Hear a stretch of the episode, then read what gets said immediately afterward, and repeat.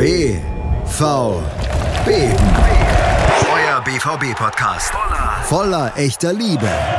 Mit Julius Eid und Christoph Albers. Auf meinsportpodcast.de. Herzlich willkommen zu BVB eben auf meinsportpodcast.de zur zweiten kleinen Episode, die diese Woche jetzt auch noch kommt. Wir hatten eine sehr ausführliche Spielbesprechung des Sieges gegen Augsburg auch ähm, am letzten vergangenen Wochenende und in dieser kleinen Episode wollen wir euch dann eben auch noch ein wenig was mitgeben auf das kommende Spiel, das morgen Abend schon stattfindet gegen Köln, das erste Heimspiel in dieser Rückrunde und dafür bei mir wie immer natürlich auch Christoph Albers. Hallo Christoph. Moin Julius, na, das zweite Mal diese Woche wunderbar. Wir kommen wieder in Rhythmus und ich hoffe, unsere Jungs kommen auch richtig in Rhythmus und gehen mal nicht so früh in Rückstand. Das wäre fantastisch. Schön, dass du auch meinen Namen gesagt hast. Mir ist aufgefallen, dass ich den sehr oft vergesse bei einer Anmoderation. Mein Name ist Julius Eid. Ich bin der andere Typ, der neben dem äh, schlauen und coolen Christoph Albers hier diesen Podcast noch macht. Hallo. Äh, ja, wir haben es eigentlich schon gesagt, es soll so ein bisschen einfach der kurze Vorausblick auf das Spiel gegen Köln sein. Wir haben eine lange Folge schon rausgehauen zu Beginn der Woche, deswegen gibt es gar nicht so viel zu besprechen und das hier ist jetzt einfach euer, ja, ich weiß nicht, wie lang es am Ende wird, deswegen lege ich mich aufs Fenster, aber das hier ist euer kurzer Überblick, was wir denn äh, noch äh, ja, denken über das kommende Spiel gegen Köln. Dazu kann ich auch noch mal ein bisschen Cross-Promo machen. Lohnt sich natürlich auch immer das Bully-Special anzuhören auf meinsportpodcast.de. Das moderiere ich auch da habe ich äh, Thomas Reinscheid, den Chefredakteur von fc.com, zu Gast. Wir sprechen auch kurz über die anstehende Partie. Wenn ihr da gerne auch noch ein bisschen die Gegnersicht hören möchtet, hört da gerne rein. Das findet ihr nicht nur im gesamten Kontext, wo alle Spiele besprochen werden, sondern eben auch als Einzelfolge BVB Köln. Also auch da die Möglichkeit für euch, euch noch weiter vorzubereiten. Aber genug des Geseiers vorweg, Christoph. Es geht für uns Freitag gegen Köln. Das Spiel eröffnet den 19. Spieltag. Es schon gesagt, es wäre schön, wenn man mal nicht in Rückstand gerät. Das ist tatsächlich auch mein größter Wunsch für dieses Duell, denn ja, Köln ist gar nicht so schlecht in Form im Moment. Nein, und ähm, wenn wir uns nochmal zurückerinnern, vor ziemlich genau einem halben Jahr hat Köln auch das erste Tor geschossen und es dem BVB danach so richtig schwer gemacht. Ja, es war lange Zeit ein sehr schleppendes Spiel. Köln hat es damals auch unter Achim Bayerlorzer noch sehr, sehr gut gemacht, hat Dortmund hoch angelaufen, er hat den Spielaufbau gut unterbunden und erst später, nachdem Lucien Favre reagiert hat, er hat damals äh, Julian Brandt sozusagen als zweiten Achter gebracht ähm, für Weigel und dann daneben Reus ähm, und damit hat er das Spiel im Grunde verändert, weil Köln keinen Zugriff mehr bekommen hat und, und dann hat Dortmund doch noch das Spiel drehen können auf 3 zu 1, aber davor war es auch ein sehr hartes Stück Brot. Ähm, und im Prinzip muss man natürlich auch dazu sagen, dass Köln da einfach sehr stark nachgelassen hat, nicht zuletzt auch aufgrund dessen, dass sie damals Terodde für Cordoba gebracht haben, der das Pressing so nicht aufrechterhalten konnte. Und ähm, wer damals dachte, das war keine leichte Aufgabe, der, denke ich, wird jetzt auch nicht anders gestimmt sein, denn ähm, du hast es eben angesprochen, Köln ist sehr, sehr gut in Form, ähm, hat unter Markus Gisdol nach dem Trainerwechsel zuletzt vier Siege in Folge feiern können. Jetzt, glaube ich, zuletzt was gegen Wolfsburg ein 3 zu 1, aber auch schon vor der Winterpause drei Siege am Stück, unter anderem gegen auch Kaliber wie Frankfurt und Leverkusen. Und ähm, da sollte man sicherlich gewarnt sein, nicht zuletzt, weil die Mannschaft jetzt auch nochmal ein ganz anderes Gesicht hat als in der Hinrunde. Da sind jetzt ein paar Neuzugänge dabei, da sind ein paar Youngster dabei, also insbesondere Marc Uth und bei den Youngstern dann eben ähm, ja, Herr Klatterbach, Jakobs und Thielemann. Und ähm, das sieht eigentlich ziemlich gut aus und ich muss zugeben, das habe ich Markus Gistol auch selbst einfach nicht zugetraut. Nee, tatsächlich war es ja auch so, dass nach dem Trainerwechsel von Bayer Lotzer auf Gistol das erstmal nicht wirklich besser wurde. Aber jetzt hat man sich eben ein gewisses Selbstverständnis erarbeitet und ja, du hast es angesprochen, Köln hat es uns lange im Hinspiel schwer gemacht durch harte Arbeit auf dem Feld, durch sehr diszipliniertes Auftreten und das ist tatsächlich im Moment auch wieder der Schlüssel. Es ist nicht so, dass Markus Gistol, ja, es wäre auch tatsächlich überraschend gewesen, da eine wunderschöne Spielidee implementiert hat.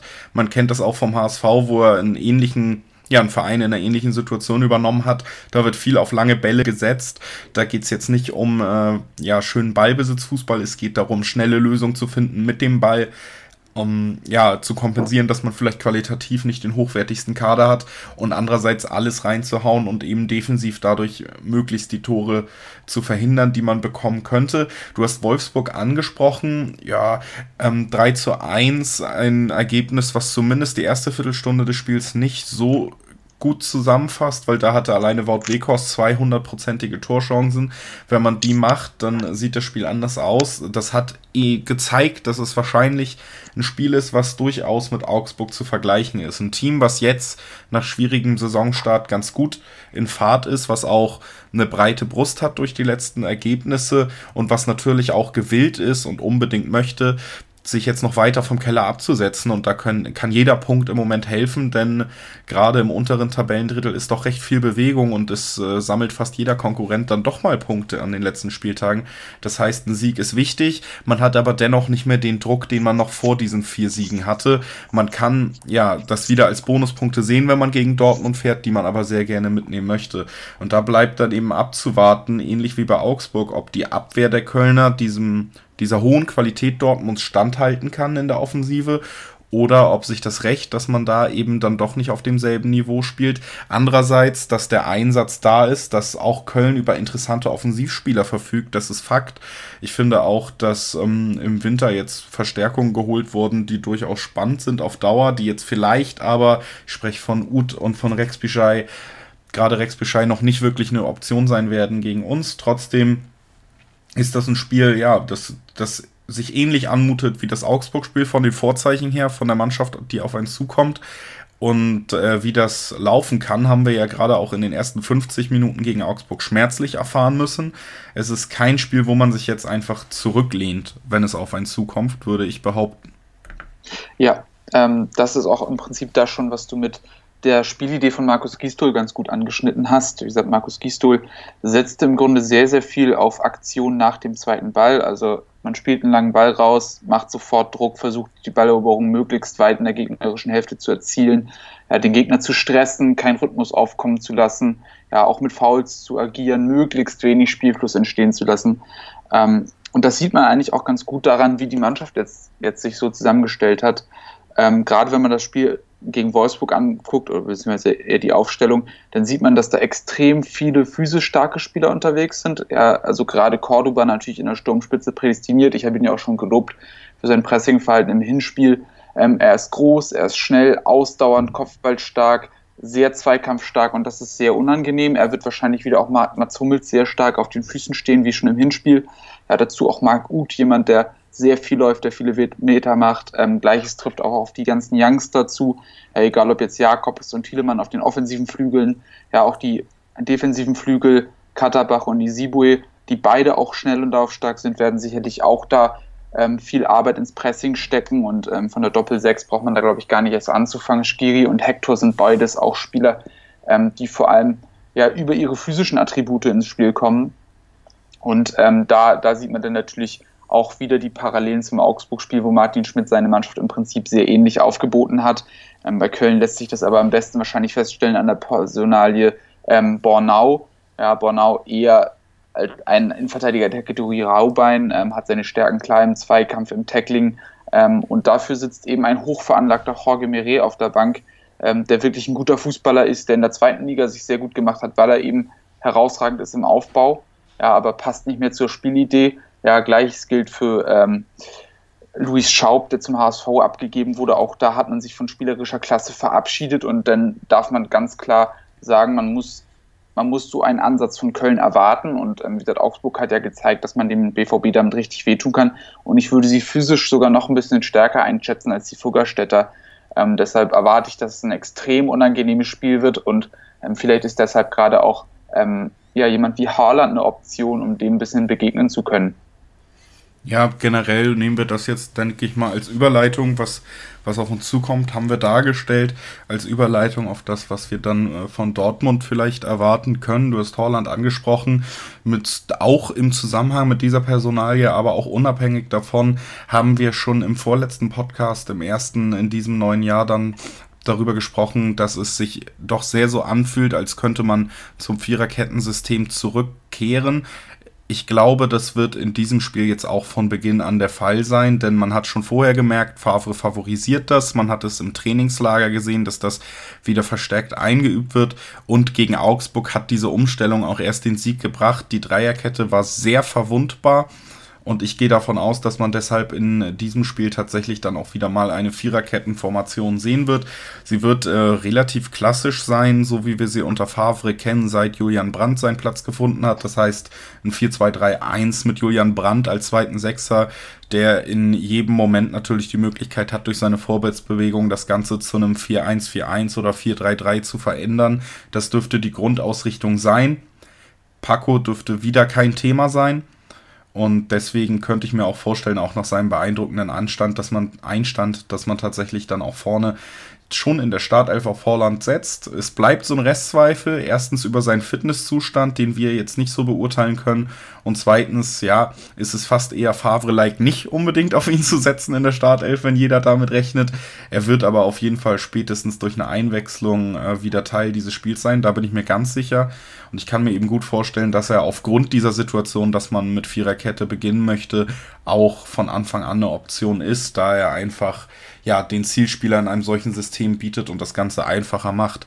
Ansonsten ja, gibt es in der Innenverteidigung natürlich ein paar Verletzungsprobleme bei Dortmund. Der Sagadu fällt immer noch aus.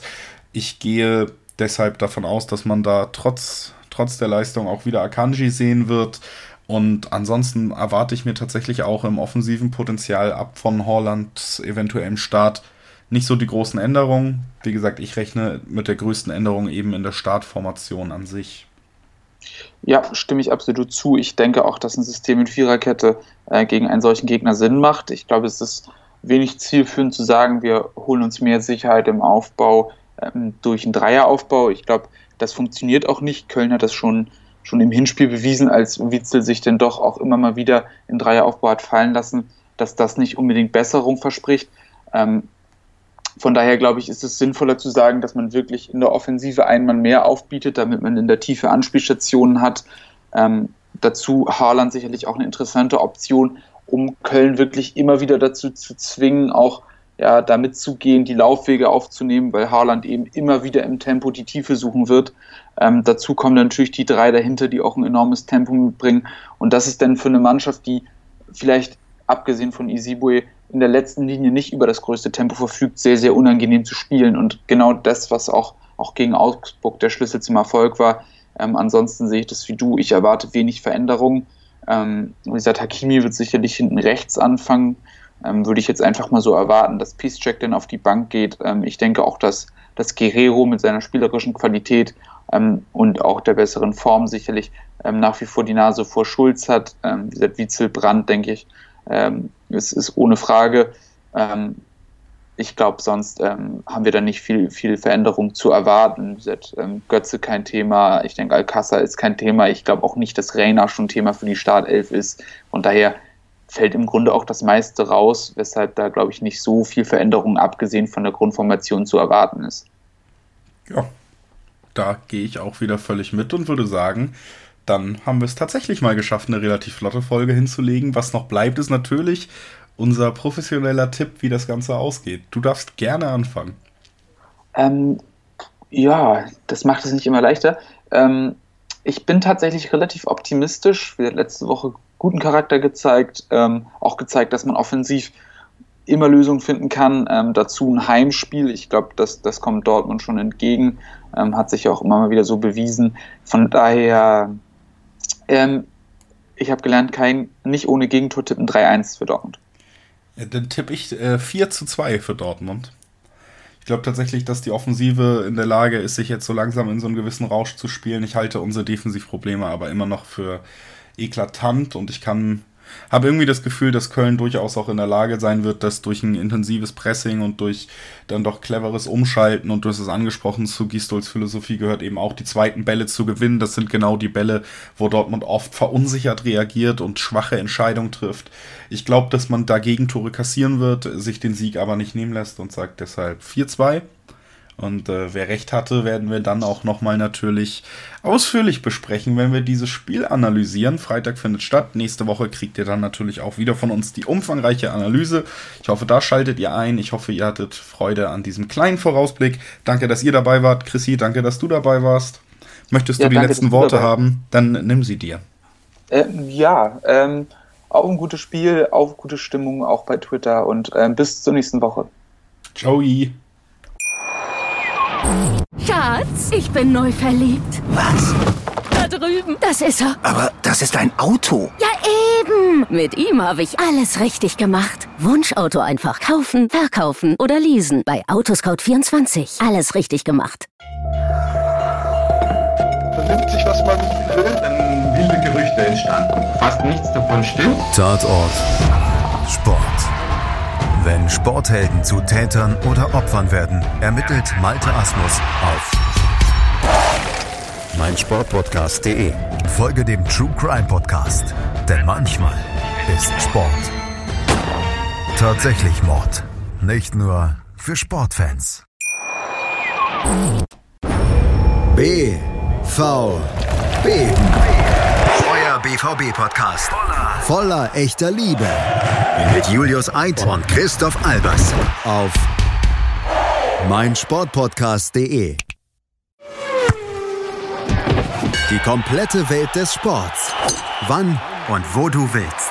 Auf meinsportpodcast.de. Interception. Der Football Talk mit Sebastian Mühlenhof. Höre die aktuellsten News aus den NFL Divisions.